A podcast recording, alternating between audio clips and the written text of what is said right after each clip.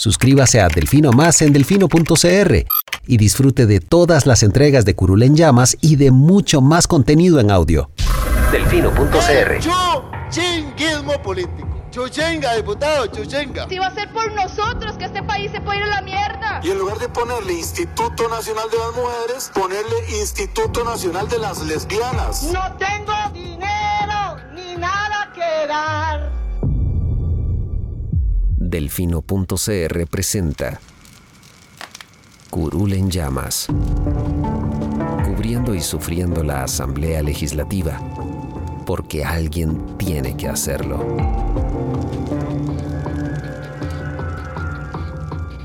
Hola queridos suscriptores de Delfino.cr, bienvenidos a un nuevo programa de Curul en Llamas, el podcast semanal donde les comentamos los temas más relevantes e irrelevantes de la Asamblea Legislativa. Les saluda Luis Madrigal desde el 3 de septiembre del 2021, como siempre en compañía de...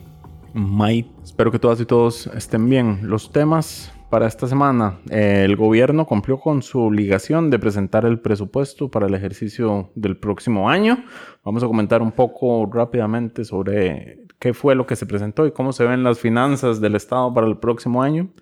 Eh, vamos a hablar también de la ley de salvamento cultural que se aprobó en primer y segundo debate esta semana. Eh, vamos a retomar el tema de la prohibición de la exploración de petróleo y gas natural porque nos han llegado consultas de por qué no avanza eh, o qué ha pasado si hace más de un mes fue que el gobierno dijo que era prioridad que esto pasara adelante. Vamos a comentar por qué ya somos oficialmente en este periodo la asamblea con más diputados y diputadas transfugas y un error que se señaló en el plenario a la recién aprobada ley de acciones afirmativas para las personas afro. Empecemos por el presupuesto, que es eh, información sencilla, básicamente. ¿Cuánto se está proyectando el gasto para el próximo año, Lucho? 11,5 billones de colones. ¿Eso es cuánto más? Eso es un billón, acá recordemos que es un billón de millones.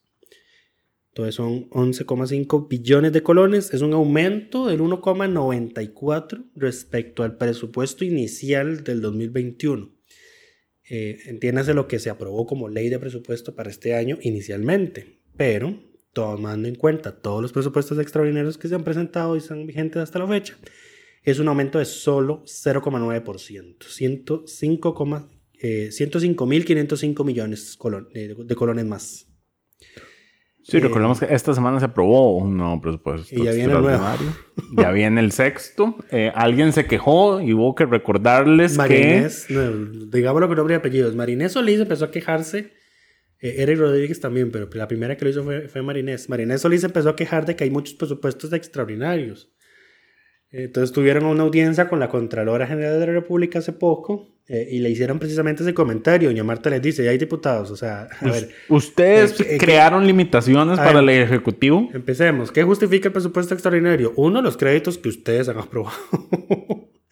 eh, pues sí, los créditos internacionales eh, y, las normas, y las normas presupuestarias que ustedes metieron en el presupuesto nacional. Eh, porque, a ver, recordemos que antes del famoso hueco fiscal del gobierno de Guillermo Solís, pues Hacienda tenía más flexibilidad de... El Ejecutivo tenía un margen de mover partidas por decreto. Correcto, y ahora no, ahora pues todas esas cosas hay que hacerlas prácticamente por presupuesto extraordinario para evitar un, un, nuevo hueco fiscal. Pero bueno, si vos metiste y apoyaste esa norma, pues ahora no puedes quejarte de que tenés que tramitar presupuestos extraordinarios. Eh, también mencionó eh, pues estos los presupuestos originados por necesidad de llenar partidas que estaban desfinanciadas o que no alcanzaban. Que ellos dejaron desfinanciadas. Los diputados mismos recortaron, por ejemplo. Eh, ¿Quieres saber cuál, cuál sería un ejercicio este, este último presupuesto extraordinario, por ejemplo, trae la plata para los las becas de post-secundaria que estaban pidiendo desde inicios de año. Ajá, ¿y por qué se tuvo que aprobar con presupuesto extraordinario? Porque los diputados aprobaron el cierre de FONAVE después de que se presentó el presupuesto ordinario del año pasado, este año. Tendríamos que revisar, en, en este momento no lo tengo, pero sería un dato interesante, cuánto del recorte que los diputados anunciaron el año pasado que le hicieron al presupuesto ha sido reincorporado a través de presupuestos extraordinarios. Eh, porque ellos con bombos y platillos dicen, recortamos tanto, eh, cuando se estaba tramitando el presupuesto, pero y a lo largo de este año han ido teniendo que llenar partidas porque eran recortes que eh, dejaban desfinanciadas a muchas instituciones. Entonces al final tienen que reconocer que era plata que se necesitaba.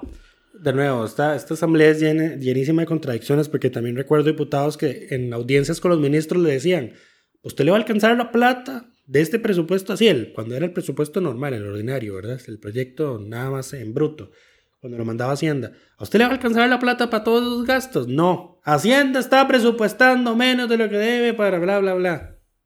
Pero así y ahora, y le hicieron lo mismo para este año. Presupuestaron menos para que luego vengan a pedir un presupuesto extraordinario. Eso es maquillaje de cifras fiscales. Lo mismo que acusan ahora al ministro, al ministro de Hacienda de hacer con, por no pagar la membresía de la. Que Correcto. Dice, dice Jonathan Prendas que el superávit que hemos estado teniendo en la cuenta primaria es por el pago que no se le ha hecho a la OCTE. Es posible porque es un pago significativo. Son como 2 mil millones de colones solo para el otro año. OCDE va a ser la membresía más cara que vamos a pagar como país. Pero bueno, regresando al tema del presupuesto, cumple con, y es de esto no- nos vamos a guindar después, pero cumple con la regla fiscal, que recordemos que la regla fiscal aplica en dos momentos. Usted tiene que, tiene un límite, a ver, recordemos la regla fiscal en general es el porcentaje promedio de crecimiento de los últimos cuatro años, básicamente. Em, y Dependiendo del endeudamiento del Estado. Exacto, te pone un tope. En este momento estamos en el nivel más crítico de la regla fiscal, que me parece que el tope es un 65% de ese, de ese promedio de crecimiento, entonces es 1.96 el tope eh, para el próximo año. Y Sí, pero- Hacienda está presupuestando con 1.94, o sea, Pero- está todavía por debajo. Pero, hay un pero ahí.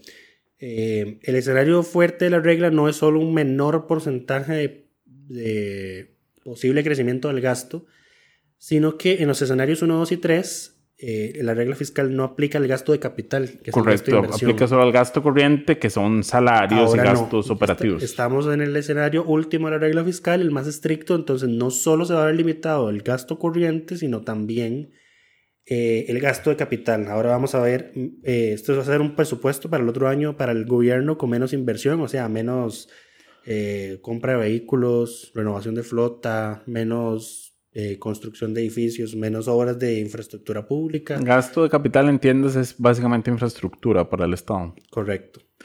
Pero sí, el escenario actual eh, nos deja en, en, en una menor capacidad de invertir y de hecho ya se han presentado proyectos para sacar de la regla fiscal cosas específicas. Algunas tienen sentido, otras no. Una que yo creo que sí tiene sentido es el canon de Habdeba. Recordemos que cuando se firma la concesión con APM Terminals, se negocia un canon que, que va a ser y solo puede ser utilizado en el financiamiento de proyectos de desarrollo para eh, la zona eh, atlántica. Eh, esos recursos, si no quedan fuera de la regla fiscal, básicamente estarían imposibilitados de, de utilizarse. Porque nunca han sido utilizados, digamos, no están dentro, no hay un punto de comparación para decir como, bueno, o sea, es crecimiento neto para, para, para la inversión en gasto de capital. Eh, ese proyecto se presentó esta semana. Hay otros que no tienen tanto sentido, eh, que es como exonerar de la regla fiscal al, eh, al CNP. No sé por qué están metiendo al CNP. Sí sé que el gobierno está usando una cláusula de escape, pero hay un proyecto de ley para que quede completamente por fuera. Eh, entre otras cosas, también algunos diputados se quejaron justamente de que esta regla, algunos diputados que son los que aprobaron la regla fiscal, se quejaron de, eh, de que vaya a haber una reducción en la inversión, en, bueno, una limitación al crecimiento en inversión de gasto de, de capital, eh, siendo que el país, digamos, está saliendo de, requiere de, de la famosa reactivación económica y una de las formas de conseguirlo es invirtiendo en, en, en haci- realizando inversiones o, o no en gasto corriente, sino en gasto capital justamente, que también se va a ver afectado. Ya tengo el, el dato que estabas pidiendo. Eh, presupuesto 2021. El gobierno lo presentó por 11 billones 448 mil 570 millones. La asamblea lo aprobó por 11 billones 287 mil 84 millones. Fue un recorte de 160 mil millones de colones. Eh, pero entonces, el, 11, 11 billones 287 mil es lo que se aprobó originalmente. Y lo que ya llevamos va por 11 billones 400 mil. ¿Cuánto es la Ya estamos cerca de superar el plan original de, de alcanzar el plan original de Hacienda. El plan original de Hacienda eran 11 billones 448 mil millones. Eh. El plan, lo que llevamos ya es 11 billones 400 mil. Sí, sí. Ya básicamente todo lo que recortaron y anunciaron con bombos y platillos que habían recortado, ya lo volvieron a meter. Eh, lo tuvieron que reconocer como los gastos. Y recordemos, viene el sexto presupuesto. Entonces, ¿quién diría que es el Ministerio de Hacienda el que sabe qué es lo que se necesita gastar, verdad? ¿Quién diría? ¿Quién diría? Por algo, por algo alguien está en el Ministerio de Hacienda y por alguien es diputado. Pero bueno, así es la, así es la vida. Pero bueno, ¿qué? Al, Así es, así funcionan los pesos y contrapesos. Te Mm. quito, pero luego te tengo que aprobar un presupuesto extraordinario para devolvértelo. aspectos destacables de este. de este Es que ahora que lo veo, es que yo no, no había hecho ese ejercicio, porque bueno que lo juntaste, porque de verdad, de verdad es una tontería. O sea, Correcto. el, de- el desgaste político y país que pasamos por la aprobación se del presupuesto. presupuesto, ma, es, es demasiado desgastante. Para que al final del año gasta- terminemos. El tiempo en que el- gasta la Asamblea Legislativa tramitando presupuesto ordinario es demasiado, es desgastante, se gastan demasiados recursos en eso. El montón de ausencias que hay que hacer, el montón de emociones que tienen que conocer. ¿Para qué? Para Pa' terminar en el mismo lugar. Para que a falta de 9, 10, 11, a falta de 3 meses para que termine el año, solo estés a 48 mil millones de tener el presupuesto que originalmente el Ministerio de Hacienda había planeado. ¿Qué es esta estupidez? Em, lo que te diría la oposición, y estoy seguro que es lo que dirán una vez que escuchen esto, es que si hubieran aprobado el presupuesto original, Habrían Hacienda más. estaría pidiendo más a través de un extraordinario, entonces que al final el recorte, Bueno, bueno, que no me lo digan con un supuesto. O sea, pruébemelo. es, eso sí sería Y también me gustaría que. Hacienda pruebe que esta vara son gastos que ya, lo que se ha ido metiendo son gastos que ya tenían incorporados en el presupuesto nacional, del- al- a como lo presentaron y que, tengan que, y que hayan tenido que, que irlo reincorporando. Pero numéricamente, ahí está evidenciado el ridículo y la pérdida de tiempo que tenemos desde septiembre hasta cuándo? Noviembre. Que Ujú. tiene que aprobar definitivamente. Sí, son dos De meses. septiembre a noviembre, presupuesto toma el control de la agenda de la Asamblea y llegamos al extremo de que ya estemos, al extremo de la ridiculez. Y de hecho, en este caso le va- les va a acaparar en parte la agenda de ellos, eh, porque estamos en periodo de ordinarias. Pero bueno, eh, un dato que quería destacar, el presupuesto, como ustedes recordarán, siempre se mantiene casi que la mitad a punta de endeudamiento y la mitad con ingresos. Este año en específico, la propuesta de Hacienda es que el 52,8% del presupuesto se financiará con ingresos y el 47,2% se financia con endeudamiento. Este es el supuesto original de Hacienda. Este supuesto depende de muchas cosas. Como en este momento, el presupuesto del 2021 depende de si la Asamblea le hace o no una reducción al impuesto sobre la propiedad que está sobre la mesa y que las fracciones más grandes y los diputados independientes fabricistas ya dijeron que quieren apoyar una vía rápida y el Ministerio de Hacienda pidió que por favor no lo hicieran. Incluso don, el ministro de Hacienda, don Elian Ville- Villegas, se dejó decir en un, en un oficio que envió a la presidenta Silvia Hernández que aprobar una reducción del marchamo pondría en riesgo las la negociación que se hizo con el Fondo Monetario Internacional. Ahora, el tema es ¿por qué? ¿Por qué este año no se puede y el año pasado sí se podía? Don Elian lo justifica en que este año no hay ley pagar. El año pasado sí había ley pagar. La ley pagar, ¿se acuerdan? Era eh, tomar todos los superávits de las instituciones y destinarlos a pagar deuda. Ese era el plan original de Rodrigo Chávez, del, del ahora infame Rodrigo Chávez. Eh, pero como los diputados aprobaron la rebaja al marchamo, tuvo que destinarse a tapar el hueco que se dejó por la rebaja al marchamo y el poquito restante que quedó a pagar deuda. Ya no tenemos esto para este año porque ya los superávits se usaron. Eh, imagínate, y con seis presupuestos extraordinarios es porque menos plata hay. Entonces, tenido, tenido, superávit dudo mucho que haya. Eh, no hay ley pagar, no hay de dónde agarrar plata por ahora para tapar ese hueco, Saldría en más endeudamiento. por supuesto. Eh, Y el problema entonces es que es- endeudamiento que usas para financiar a las personas de mayores recursos, porque nos guste o no, seamos conscientes o no, lo aceptemos o no, las personas que tienen vehículos son las personas de mayores recursos en el país. Em, Es que el, eh, no hay de otro, digamos, porque hay una población que no tiene ni siquiera vehículo. el, el problema con Costa Rica es que todos nos creemos clase media. Correcto. Eh, y no, o sea, ya hay.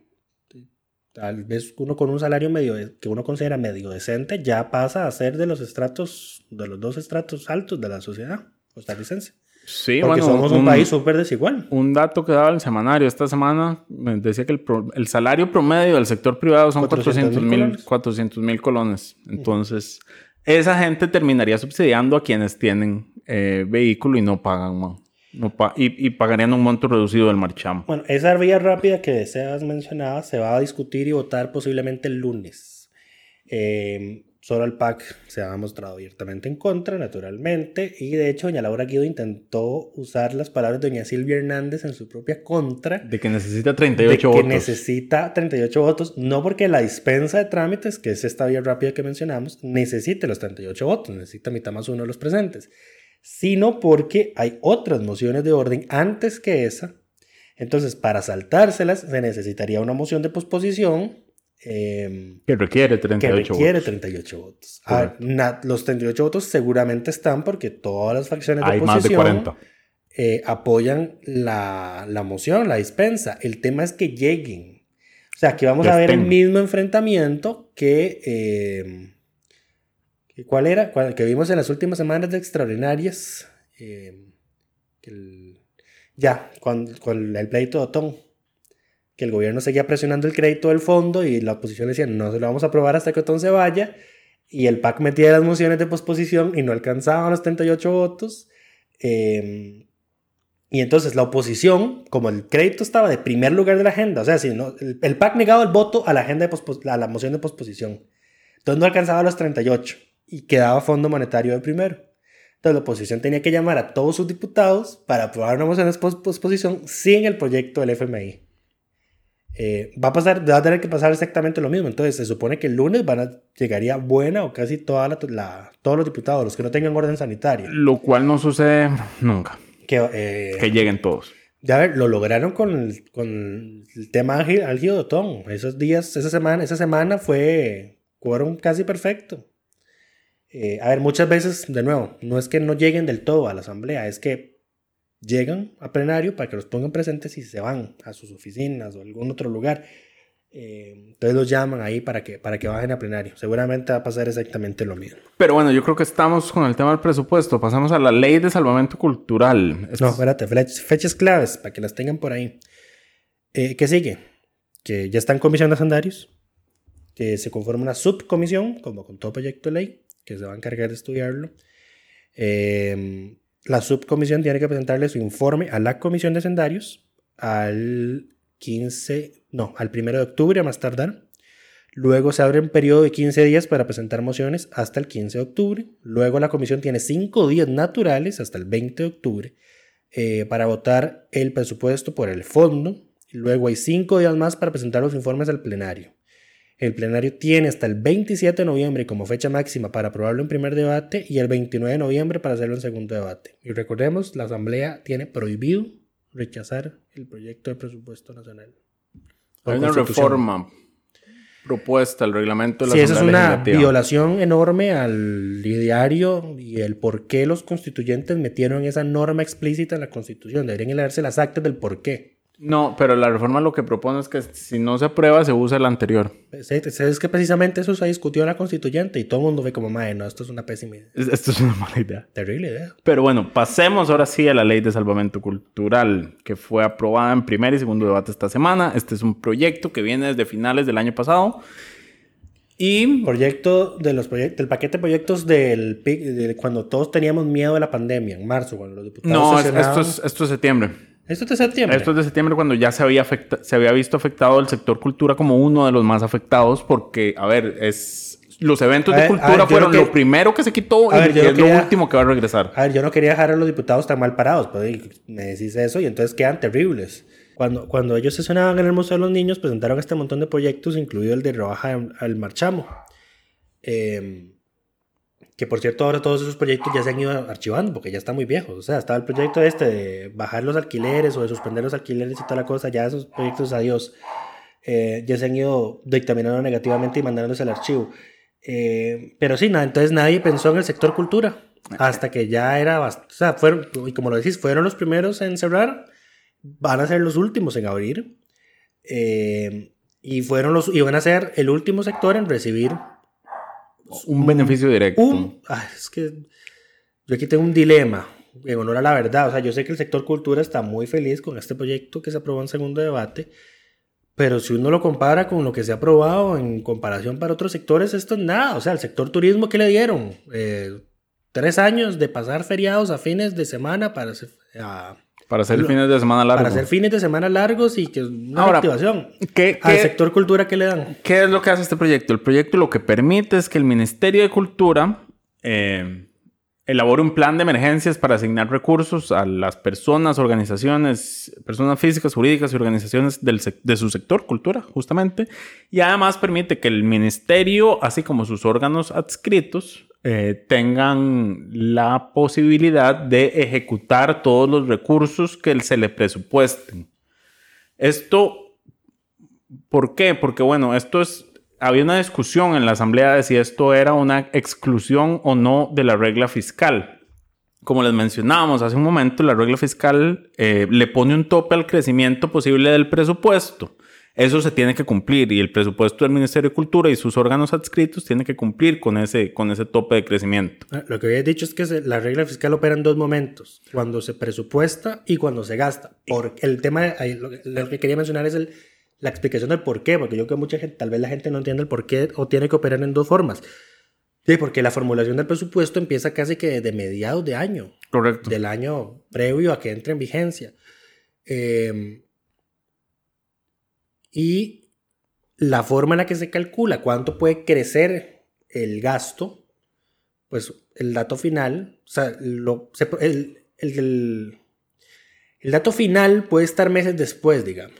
Sea, va a estar hasta el, dato final va a estar hasta el año siguiente. Entonces hay un desfase ahí de fechas. Eh, mientras se formula y se presenta, pueden pasar un montón de cosas, está la carajada. eh, que el Banco Central meta una nueva cuenta satélite y entonces crezca el PIB o haga una, una reestimación. Muchas cosas pueden pasar. Eh, entonces, se formula con un dato que no es final. Ya cuando se tiene el final, pues entonces ahí es donde hay que ajustarlo. Por eso es que se hacen lo- los dos momentos. Eh, porque no necesariamente el, el- el dato que se tenga al momento de presupuestar, como que eso es lo que puede crecer, va a ser el que efectivamente deba ser para que efectivamente se cumpla la regla fiscal. Ahí está el, el porqué. Por ese No. desfache, de- desfache.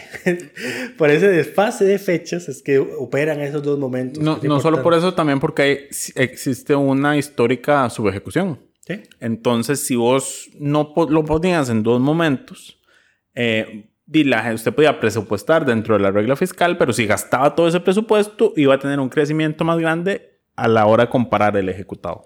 Al Entonces, final, al final la, la lógica de la regla fiscal es que tengamos un crecimiento limitado en Eh, el gasto. Pero, y sí, pero a largo plazo va a ser un superávit. Porque, ejemplo, el último, el primer escenario de la regla fiscal, donde, supone- donde se supone que puedes gastar todo, no puedes gastar todo. Tu límite de crecimiento del gasto es el crecimiento esperado de la economía. O sea, no, al final no, no, no vamos a volver a tener, eh, desde, desde la 96-35, no podemos tener eh, años donde el gasto crezca más que el PIB. Lo cual es una lógica, digamos. Que, o sea, entonces, a la postre, ya esos, al me- mediano largo plazo, al fin, eh, Algún día, tal algún vez. día ya vamos a empezar a tener eh, presupuestos superavitarios y a menos de que alguna asamblea legislativa o algún gobierno tenga super- eh, eh, mayoría en la asamblea y logren cambiar al 96-35, pues eh, no vamos a volver a ver presupuestos eh, deficitarios, que nos vamos a convertir en, en la Alemania de Centroamérica. No, porque, a ver, Alemania- la deuda de Alemania es gigante. El problema es que su PIB lo aguanta. Em, No, pero me refiero a déficit presupuestario, no deuda. O sea, el nivel de deuda obviamente siempre va a ser, no, pero- pero el, de- el déficit presupuestario estamos hablando. Eh, ah, bueno, pero entonces esta ley le permite justamente al sector cultura y sus instituciones adscritas, y hay que recordar que de todos los ministerios y de todos los entes que tienen órganos adscritos, cultura es el que más tiene en todo el sector eh, público. ¿Cuántos? Ah, creo que eran 14, pero 14. no, te- no- tendría que buscar el Hay dato. 50 órganos desconcentrados. Dame- dame dame un no, no, aquí lo tengo. Aquí Ah, lo ok. tengo, lo estoy viendo. solo, que- solo quería, solo quería que, que, que me dieran la oportunidad de ver el dato. Son 50 en total que ahora están metidos en el presupuesto. Eh, 14 de ellos son del Ministerio de Cultura. Y el que le sigue en cantidad es Oh, el wow, Ministerio sí. de Salud, que tiene la mitad. Sí me lo sabía. Sí. Bien. En algún momento hice un infográfico de ese tema. Em, pero bueno, entonces se cumple la regla a la hora de presupuestar, pero se tienen esta posibilidad de incumplirla a la hora de ejecutar porque les permite ejecutar absolutamente todo lo que presupuesten. ¿Cuál es el gran pero aquí? Que el, el gobierno en el presupuesto decidió que justamente el Ministerio de Cultura y sus órganos adscritos tienen Le vamos a bajar el presupuesto. tienen un presupuesto más pequeño para el 2022 de lo que se planteó para el 2021. Y aquí lo tengo. Presupuesto actual del Ministerio de Cultura, ya con todos los presupuestos extraordinarios, 48.535 millones. Proyecto de ley de presupuesto 2022, 48.127 millones de colones. Es una rebaja del 0,8%. Dile, un, casi un 1% le quitaron. Eh, a uno de los presupuestos que hay que decir es de los más de los pequeños, más pequeños. es de los más pequeños dentro de los dentro de los ministerios del país. Entonces, bueno, No, em, de, de hecho, de hecho es el más. No, No, el de la Cancillería y el del MAKE. Presupuestos más pequeños que Cultura: Cancillería, MAKE, Mideplan, Presidencia, COMEX, Vivienda y MISIT. Debe estar entre los más pequeños. A ver, aquí, a ver, cuando uno habla del presupuesto nacional, tiene que entender que educación y salud son casi que dos terceras partes del presupuesto total. Ujú. A ver, si no tuviéramos un servicio de la deuda tan grande, el mayor gasto sería en educación. Sí. Em, pero bueno, eh, pasemos. Ah, bueno, no, y por supuesto, Lucho quería reconocer todo el trabajo, dedicación empeño que ha puesto la diputada Ana Karine Niño en este proyecto y por lo tanto le damos el reconocimiento de diputada de la semana por conseguir este alivio para el sector cultura. Creo que ya nuestros suscriptores me conocen lo suficiente como para saber que ya esas distinciones las hace Mai por su cuenta.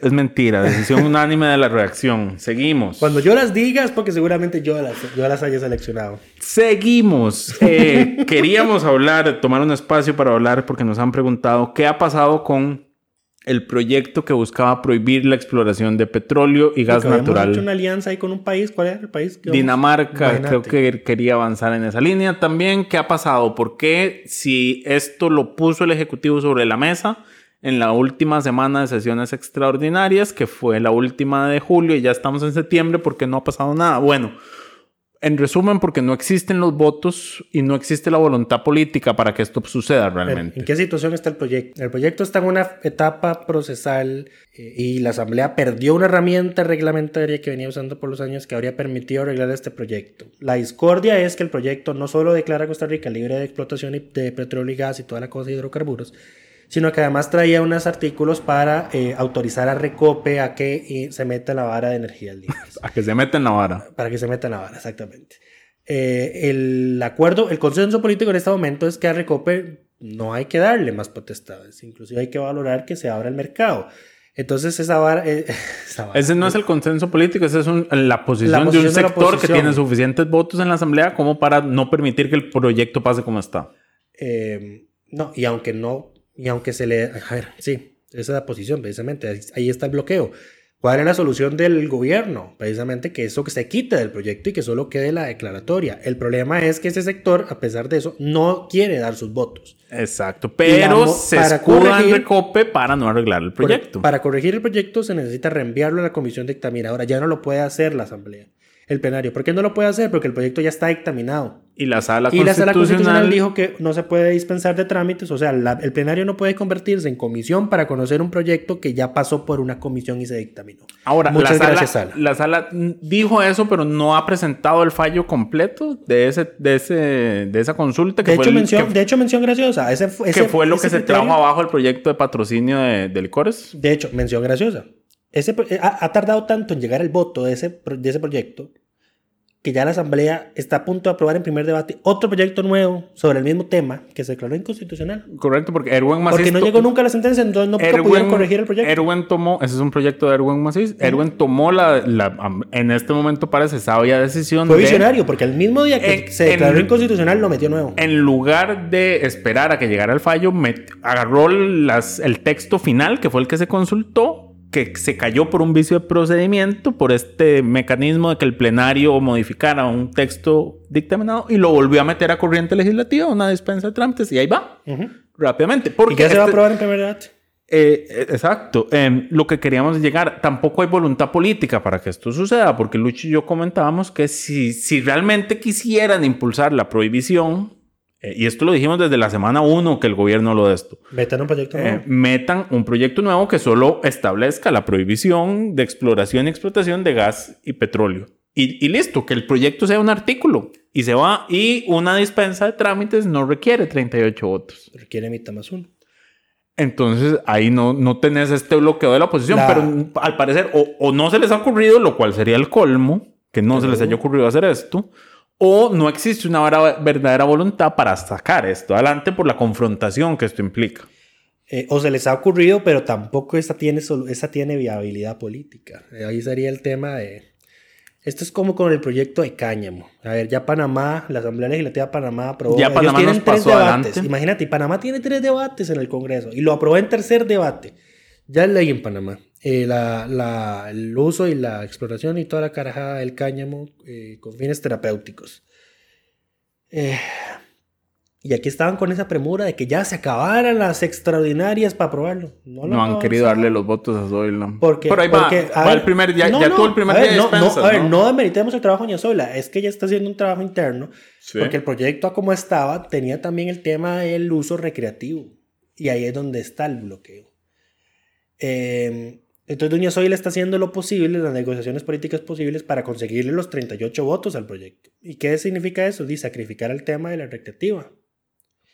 Eh, pero ahí está, en, en ese tema. Pero, pero ves, o sea, al final no era un tema de extensiones extraordinarias. Era de que No, necesariamente, aunque, a, a ver, si el proyecto hubiera estado convocado, Zoila hubiera podido hacer durante este tiempo el, el trabajo que le está tocando hacer ahora y que está corriendo para hacerlo. Por eso, no, yo a ver, no estoy diciendo que no lo haya hecho porque no me consta que no lo haya hecho. Seguramente lo hizo. Eh, Sí, pero la- lo cosa es real cuando está el proyecto. Ajá, no, pero, pero, pero, para que vean que no es un tema de que, ay, es que el gobierno no me convoca al proyecto. Porque muchas cosas se pueden solucionar mientras tanto y ya llegar al, al momento en el que llegue, tener todo solucionado y darle un proceso rápido de planificar. Hay que planificar. Eh, pero bueno, estábamos hablando del tema este. Eh, la dispensa no necesita 38 votos. Reenviarlo a comisión sí. Y ahí está el Ah, problema. Ahí es donde está pegado, pero no han querido presentar un nuevo proyecto que, que excluya todo el recopa y nada más hable de la prohibición de ¿Cuál partido estará impidiendo? ¿Cuál partido estará diciendo, no, si usted presenta un proyecto nuevo, no le voy a aprobar la dispensa? De pero no sé. ¿Será el partido mayoritario de la Asamblea Legislativa? Habrá que hablar con Figueres. Porque él estaba a favor de, de prohibir esto. Por lo menos ese es su discurso. Estoy seguro que cuando, ya después de que salga este programa, alguien en Liberación nos comentará. Pero bueno, pasemos. Ese es el por qué no ha avanzado Ese el es, proyecto. ese es el por qué no ha avanzado y por qué no va a avanzar. Porque, es el, a ver, no van a... a- el, el proyecto quedó en una moción de revisión. Ni siquiera es un tema de que, ay, es aprobó. que estamos viendo proyectos de reactivación, porque ahí están votando proyectitos de dóneme un terreno para la estación de bomberos de tal lugar, que no digo que no sea importante, pero es que no es de reactivación económica. Correcto. Em, no se va a llevar la moción si no están los 38 votos para devolverlo a la comisión como se quiere y los 38 votos al parecer no van a estar. Entonces, Mm, mm, Faltaba algo, antes de que terminemos, perdón, y es sobre este mismo tema. Eh, al parecer, el Ejecutivo sigue negociando con los partidos sobre este proyecto, eh, y entonces el jueves en la reunión de jefaturas de fracción, el PAC, la jefa de fracción del PAC dijo, ya, por- o sea, pongámosle una fecha para ver la moción de revisión y salir del tema de una vez por todas. Eh, y Jonathan Prenas y el PUS dijeron, todavía no, porque a nosotros el gobierno nos quedó de presentar una solución y a nosotros no la han presentado. Eh, y al parecer fue que los ningunearon, porque al parecer que el resto de partidos sí, sí les dijeron cuál es el plan. si y están ellos dos no. enterados. Eh, sí, el resto están enterados menos ellos. Entonces pidieron ese tiempo que no sabía todavía la moción, eh, a la espera de que el Ejecutivo se les acerque y les diga qué es lo que proponen hacer. Porque el, a ver, Nueva República del todo eh, está en contra del proyecto porque ellos están a favor de la exploración y la, explotación petrolera y de gas y de toda la carajada. El PUSC lo que pide es que se excluya de la prohibición el gas natural. Eh, entonces está el, el, el meollo. Interesantemente, el- la encuesta del CIEP consultó, en, más reciente que se presentó esta semana, consultó sobre este tema y la población está dividida. Un 48% está a favor de la prohibición completa, un 44% creo que era, estaba a favor de la exploración Y había un, el restante se dividía entre los que quieren que solo se prohíba pe- petróleo, que eran como un 2, y los que quieren que solo se prohíba gas, que era como un 4. Eh, ahí está está dividido dividida. entre, entre los que sí todo y los que sí todo menos el gas. Si no mal recuerdo los porcentajes. sí, más o Ahí está menos. el detalle. Yo estoy seguro que la con- la fra- la- el concepto gas natural Nadie lo entiende. puede llegar a la confusión de que se considera que es ambientalmente sostenible. Y de que hay algo aparte, porque Y a ver, y esto es por, no, es, no es por reiterar el discurso ambientalista, que en todo caso yo me considero una persona ambientalista. Yo fui a, a volar pata ya a crucitas. Nunca he renegado de, esa, de, esa, de esos tiempos de activismo mío. deberías pensarlo. No. Eh, el responsable de eso está muy feliz aquí a la vuelta de, de donde estamos nosotros ahorita. Eh, eh, el gas natural se considera que es una energía de transición. El problema es que cuando ya tenés una matriz energética, que es casi 99, casi 100% energía renovable, pues hacer un retroceso el gas natural no tiene ningún sentido. Tendría sentido si estuviésemos en los años de los 2000, donde todavía teníamos un respaldo, eh, una generación por respaldo térmico muy alta. Por generación térmica, perdón, no por respaldo, por generación térmica muy alta. O sea, estaban prendidos allá las plantas de Garavito funcionando con búnker. Ya no. Las plantas están apagadas. Las prenden de vez en cuando para hacerles mantenimiento. Eh, ya pasamos por la época, el periodo de transición. Nosotros no hicimos transición, hicimos eh, transición directa. Y es que la, la, la fuente de hidroeléctrica siempre ha sido la más... Correcto. Entonces, ha- hacer un retroceso hacia una energía que es más, que es- contamina más que una hidroeléctrica, pues no tiene ningún sentido en lo que, en lo que a descarbonización y planes ambientales se refiere. Eh, ahí la lógica del por qué eh, eh, pues el sector ambiental se opone a que también se, eh, a, que se, hace que- a que se pueda explotar gas natural. Pero en fin, ahora sí ya terminamos con el tema de Pero bueno, pasamos al siguiente tema y es que oficialmente es la actual Asamblea Legislativa se convirtió en la asamblea con más eh, diputados y diputadas tránsfugas, siendo que el jueves, miércoles, esta semana, un día de esta semana, la diputada del PUSC, Shirley Díaz, se declaró diputada independiente ya lo habíamos anunciado aquí. y en abierta coqueteo con varios partidos políticos, porque dijo que tenía acercamientos de nueva generación, del PIN y de Patria Justa. Yo solo, yo solo recuerdo que mencionara dos, el PIN y el Partido de Dragos. El de Dragos es Patria Justa. Costa Rica Justa. Costa Rica Justa. Patria Justa, ¿quién es? Ese era el de, de- Creo que eso es un partido trotskista. Puede ser. Él era el de Dragos. que el de Dragos es, donde Nueva. está Rolando Araya ahora.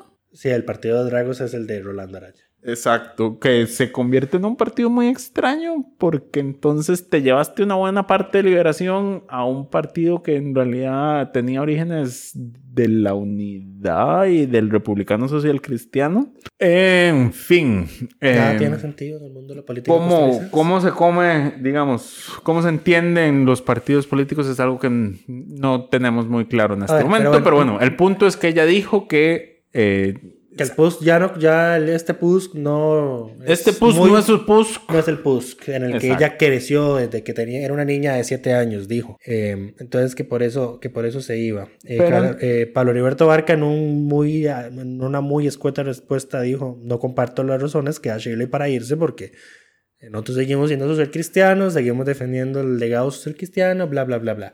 de- Fue, una, fue una respuesta a un parrafito. Yo hubiera esperado realmente que de la fracción de la unidad se fuera antes María. Vita Monge, que, digamos, si a mí me dicen un diputado cuyas posiciones no se ven reflejadas en lo que el Partido Unidad Social Cristiana es actualmente, es para mí Yo por, María eso, Vita yo por eso siento más respeto no- por María Vita. y no Shirley Díaz. Digamos, Shirley, su discurso, yo lo veo ahí a la par de, eh, el- de la gente que tiene eh, el partido actualmente. Y recordemos que su jefa de despacho, quien fue su jefa de despacho, la jefa de despacho de Shirley, es la actual candidata presidencial de la unidad.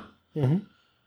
Entonces, eh, me parece que hay más... ¿Qué puede pensar una persona que quiera votar por la unidad? Por la candidata presidencial de la unidad ahora. Pues sí, ni su jefa, ni su jefa la va a apoyar. Pero bueno, entonces somos Pero Somos, no, son- estamos en la asamblea con- mayor cantidad de tránsfugas. Básicamente, uno de cada cinco es un diputado tránsfuga en este momento. 11 por 5, 55, sobran 2, nunca nos va a dar un número cerrado. Eh, pero bueno, eh, uno de cada, por, por- no, por, sí, uno de cada cinco es eh, diputado independiente en este momento. Y eh, lo que íbamos a Desastre. mencionar es un desastre. Antes de esta Asamblea Legislativa habíamos tenido, Pero a. ¿cuántos? Eh, 13. No eran 16. 17. 17. 16. 16, ok. Estoy casi seguro.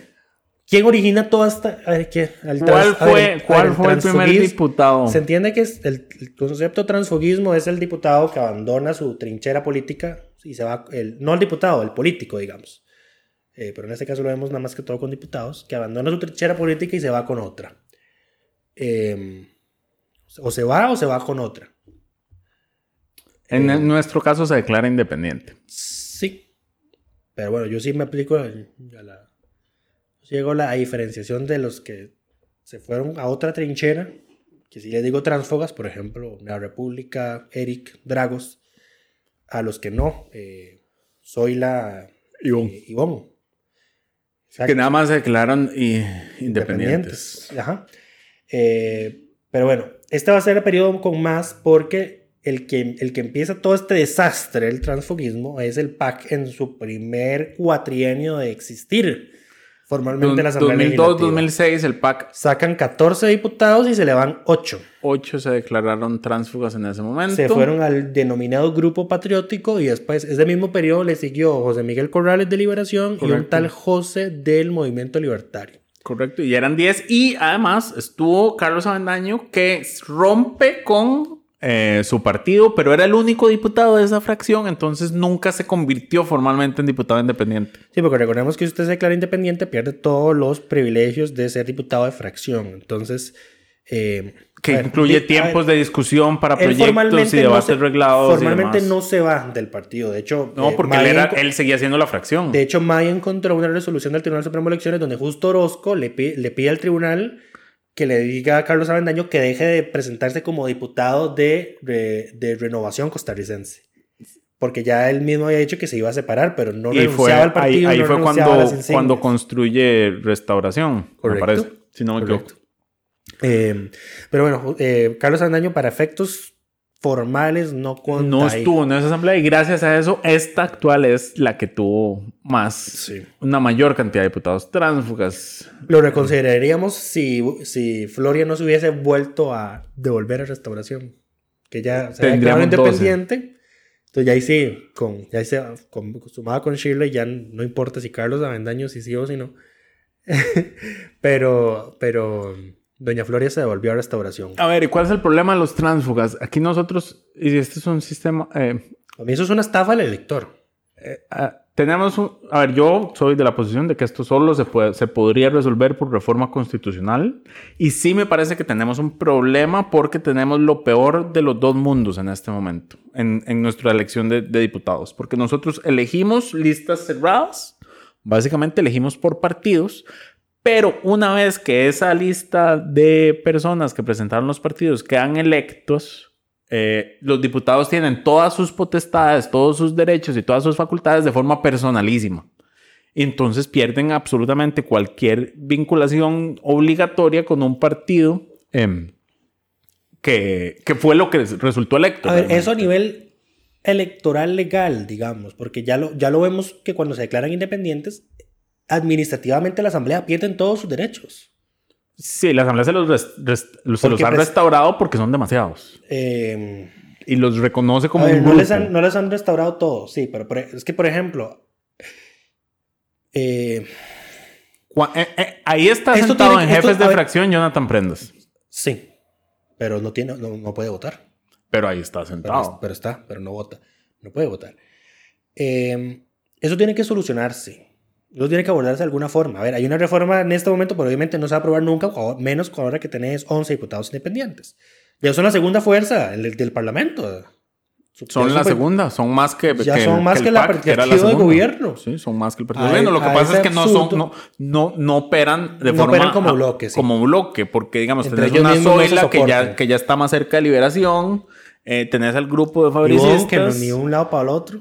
Ivonne, que sí, y hay algunos que están ahí flotando. Eric, que siempre ha sido mm, Ese comunica con una, con una generación, sí. Pero, pero bueno, entonces, eh, a ver, cu- ¿cuáles son posibles soluciones? Ver, Aquí, lo que decía es que tiene que solucionarse por, por, por, por una cosa. El efecto que tiene de que se vaya Shirley, que no lo hemos mencionado. Shirley se va y le quita al PUSC un puesto en hacendarios cuando viene análisis de presupuesto. El PUSC tenía dos miembros en la comisión de hacendarios y ahora se queda con uno. Se va con un puesto de hacendarios. Deja al PUSC sin puesto en la comisión de ingreso y gasto público. Deja Ahora- al PUSC sin puesto en la Comisión de la Mujer y deja al PUSC sin puesto en la Comisión de Juventud, Niñez y la Adolescencia. Que esas dos últimas, tal vez el PUSC de ahorita, el PUSC neoliberal que tenemos, eh, excluyendo a María Vita formalmente, esas comisiones seguramente no le interesan. Eh, salvo tal vez, y también por Araceli Salas. Eh, pero vea lo que le quita. Y Shirley no está obligada a volver a esos puestos. Y, y eso y es las- de la y- fracción no puede sacarla de ahí. y no puede. O sea, aquí yo creo que la única forma posible, y esto sería inclusive sujeto de un acalorado debate y iría a la sala constitucional y todo, sería que eh, la, la presidenta de la Asamblea, doña Silvia Hernández, La saque. anule, no, anule la designación, el, el, el acuerdo, la resolución que ella emite, porque las, comisiones se conforman por resolución de la presidenta. Ella tendría que anular esa resolución como hizo cuando cambió la conformación de la comisión de honores hace poco. Tendría que hacer eso mismo con las comisiones de hacendarios, de ingreso y gasto, de la mujer y de juventud y niñez y adolescencia, para quitarle el puesto a Shirley y devolvérselo al PUS. Porque ahora hay una, sub, hay una sobrerepresentación de independientes en estas comisiones. Correcto. Y esto, y por eso es que digo que debe, que debe abordarse, porque esto a la poste termina afectando a los partidos y su representación. Ya el PUSC quedó sub- subrepresentado en las comisiones el, eh, para lo que el resto del periodo. Ya no puede, digamos, eh, esperarse el otro año para subsanarlo. Eh, Ya no hay otro año. Ya no tienen otro año. Ahora, lo que yo iba a decir, es, ¿cuáles son dos, dos formas de arreglar esto? Serían, uno, o que, el- o que los derechos del, sobre la curul sean del partido si seguimos votando por listas cerradas, o dejar de tener listas cerradas y que la gente vote por personas y no por partidos. Y entonces ahí sí, eh, digamos, hay una mayor relación entre lo que usted vota y, y- y que la persona tenga esos poderes. O en esas la elección directa, si yo, ahí se votaba por dos personas, era, ¿verdad? En la propuesta de Poder Ciudadano ya. Ajá. Sí, usted votaba una general y una, una distrital y una lista nacional. O sea, vos votabas por alguien en tu distrito electoral y por alguien en una, en una lista nacional. A ver, es que, a ver, lo, lo- lo pregunto por una cosa. A ver, yo digo, tal partido tiene X candidato a diputado en el primer lugar que me agrada. Ujú, Yo solo quiero votar por él ujú. y no quiero que quede el segundo lugar.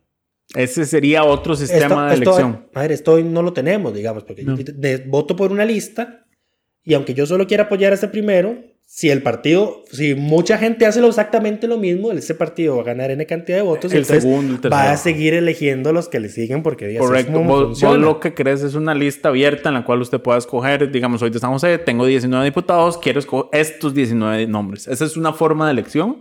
Es una papeleta más compleja que la que tenemos actualmente. Es un sistema mucho más complejo de votación, dice, pero es un sistema que existe. No vamos a llegar a tener eso nunca. No. eh, Yo sería feliz con ese, digamos. Pues sí, la, la, la- diferencia es que uno en San José tiene 19 votos Es y es- alguien en Guanacaste tiene 4, aunque al final de cuentas, como son Pero, pero proporcionales, tu voto, Sí. cada, cada uno de tus votos vale Pero- menos. al final los de los de las provincias pop- eh, populosas como San José la tenemos más difícil. Yo creo que sería un ejercicio ciudadano más difícil de ir a pensar a cuáles 19. Correcto. Si es que terminas votando por los 19, ¿verdad? Porque ahí podrías marcar uno, Sí, sería posible. que sería seguramente lo que mucha gente haría. O si acaso marcaría. si, no, si acaso recuerdan dos partidos políticos, imagínate 19 candidatos a diputados. Es otro, Muy resu- difícil. o- otro resultado Está de la reciente difícil. encuesta Entonces, del CIEP. para alguien en San José sería más difícil votar para diputados que para alguien en Guanacaste que solo escoge cuatro. Correcto. Pero bueno, eh, el punto es. El problema es que esto, esto es insostenible. Esto no puede Eh, ser así. en fin, solo ellos podrían resolverlo y no lo van a resolver. Eh, porque no tienen ninguna motivación para cambiar el sistema con el cual ellos se pudieron elegir. Es- ese es el problema. Ah, como veo la cosa, en la, pues, en la próxima asamblea tal vez tengamos más diputados independientes que, la, que en esta. Hay que ver qué pasa. Eh, yo no estoy Es que seguro que el- ¿Cómo se llama? Esto, es un- esto tiene un nombre en, en terminología de ciencias políticas. No son partidos, partidos ambulancia. mm, ambulancia, no sé si es el término oficial eh, o un término académico, pero Por ahí anda. Por ahí anda, sí, es probable. Partidos taxi existe también, que es lo que tenemos taxi. ahorita actualmente. eh, gente que se monta y se baja. eh, partidos ¿Por qué bus, no los llamamos como son? eh, ¿Cómo son? Partidos Lucho? mercenarios y clientelistas. Pero bueno, eh, el siguiente tema.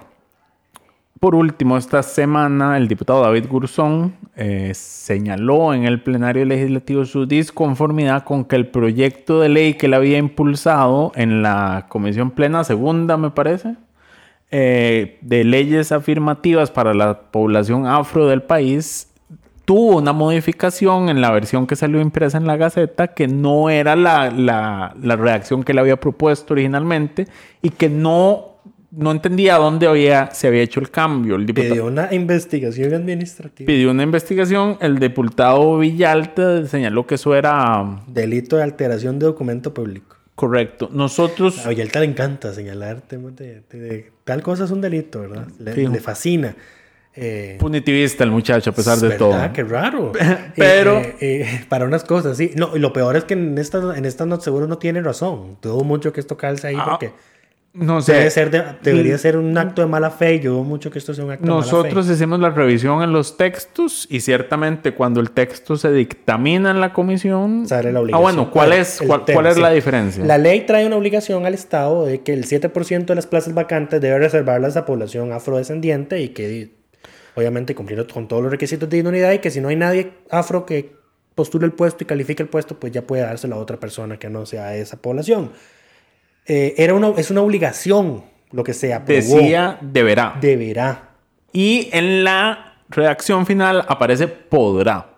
O sea, la, la Pasa obli- de- la- la obligación se convirtió en consejo. Pasa de, de obligatorio a facultativo. A facultativo, exacto. Puede hacer esto en lugar de debe hacer esto. Entonces, claramente el, Queda- dipu- el- el es- diputado estaba muy eso molesto. Le quita, eso le quita el, le poder, quita toda la lógica a la ley. que- Eh, nosotros hicimos la revisión y ciertamente cuando se dictamina, el, el dictamen afirmativo que tiene ese proyecto dice Deberá. deberá, pero hay un texto actualizado que me parece era del 9 de junio De la plena. de la plena que fue el que se votó donde ya viene podrá.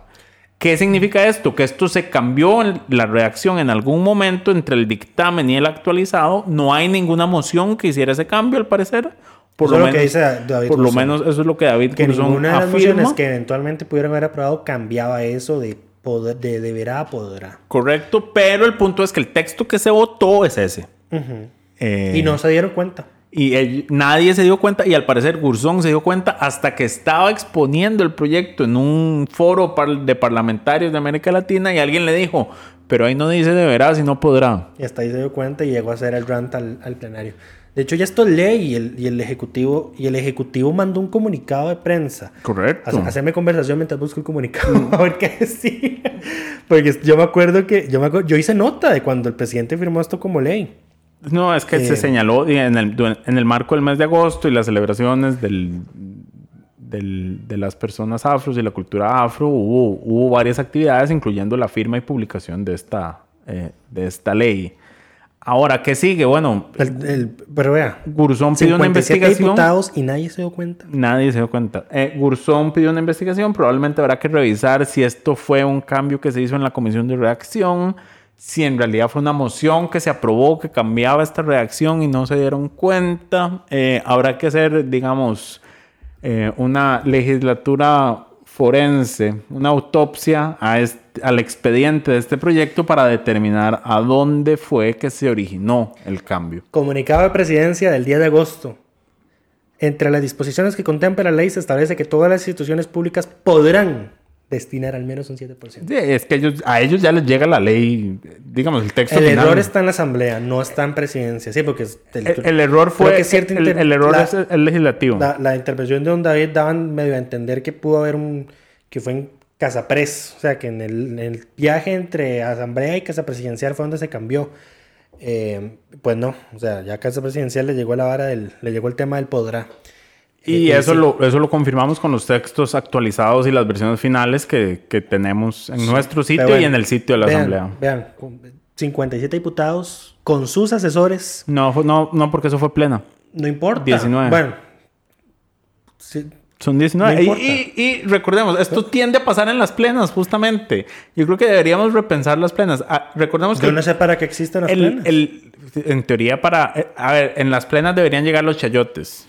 El problema es No, que... no, es que a ver, lo que sé, lo que es, ¿qué son los chayotes? Los proyectos, es que ni siquiera los chayotes pueden ir a las plenas, man. Entonces no, no existen para No nada. tiene sentido. No tienen razón de ser. Porque ver, es ver, bueno, ¿sabe cuándo tenía sentido? Cuando esto era bipartidismo y obviamente se ponían de acuerdo y Ah, era muy sí. fácil y sí, Era muy fácil y- ponerse de acuerdo. Pero ¿qué pasaba en ese entonces? Igual O sea, la terminaban haciendo mal ver, porque ahí fue donde se aprobó el premio Claudia Paul, el famoso que, se- que hubo que pagarle al, al A nadador nefasto Mauri. Salió de una plena. Eh, las A ver. plenas tienden a pasearse porque justamente hay menos ojos sobre los La proyectos. lógica de las plenas es que lo que no necesita ir a plenario se vea en una plena. Esa es la lógica.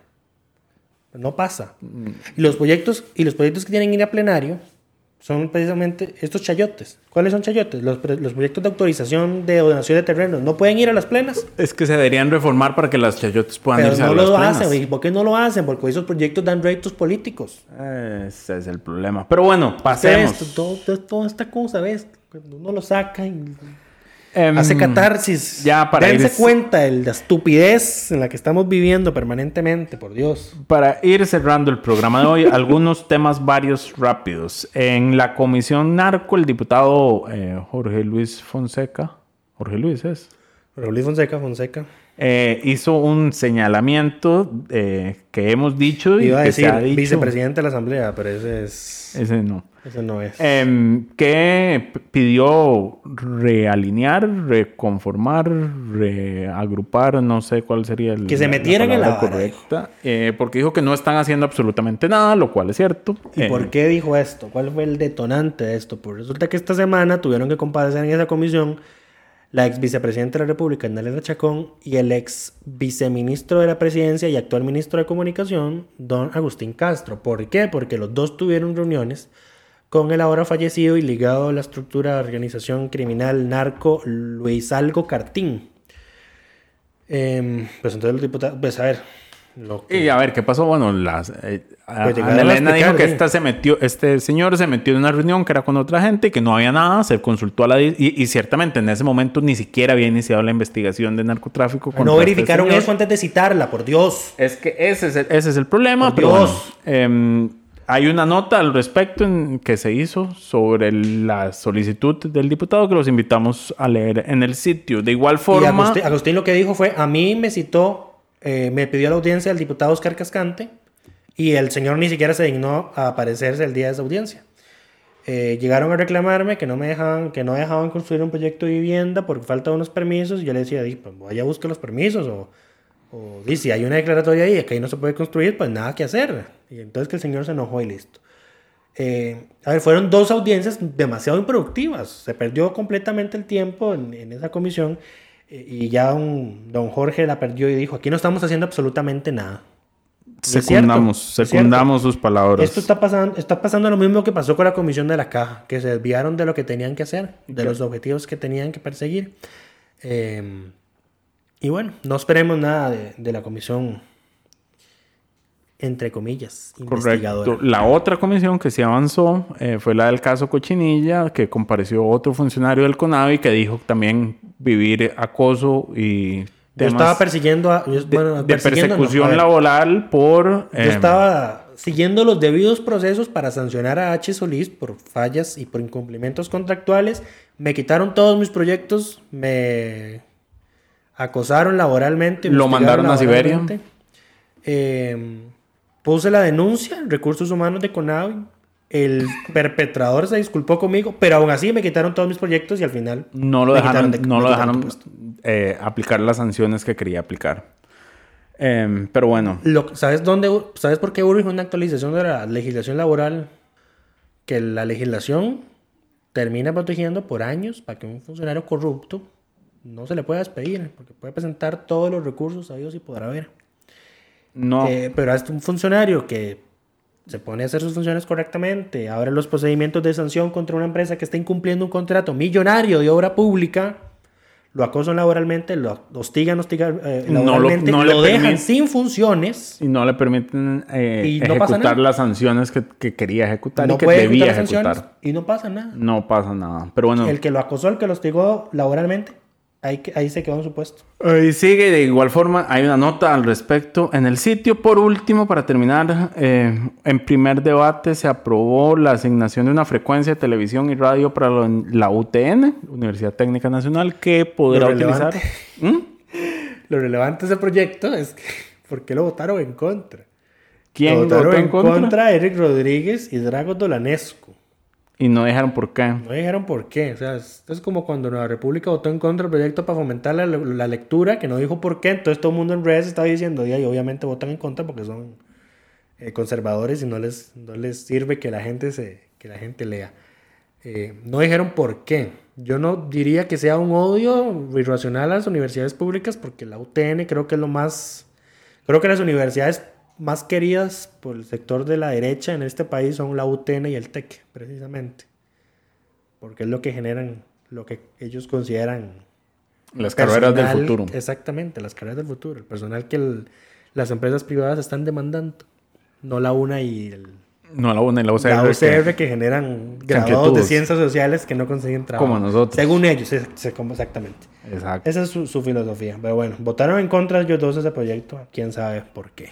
Pero bueno, y por último, hay un crédito de 75 millones, Millones de, de dólares que se quiere utilizar para el programa de diversificación de la pesca. ¿no? ¿Cómo, cómo se Pesca llama? sostenible y cambio Exacto. de artes de pesca. Para ayudar a que los pescadores de pesca de arrastre transiten a otras mo- modalidades de pesca para que les permitan. Eh, claramente este proyecto no tiene el apoyo de todo, eh, no fue un apoyo unánime, eh, tuvo 31 votos a favor y 10 en contra en primer debate, requiere 38 eh, para el segundo debate y puede que esté complicado que llegue a esa...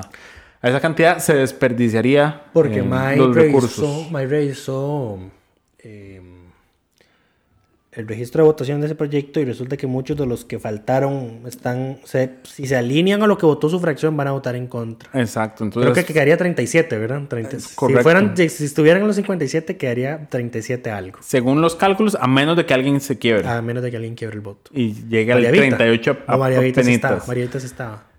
Tendría que revisar también. Creo que. María Vita estaba. Y si no estaba, pues ahí estaría María Vita para salvar el 38, menos de que lo, lo- no estaba.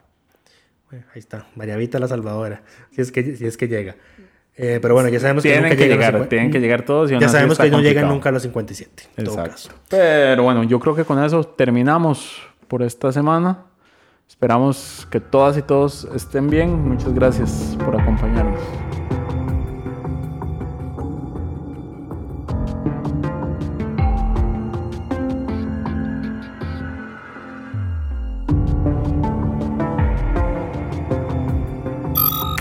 Suscríbase a Delfino Más en delfino.cr y disfrute de todas las entregas de Curul en Llamas y de mucho más contenido en audio.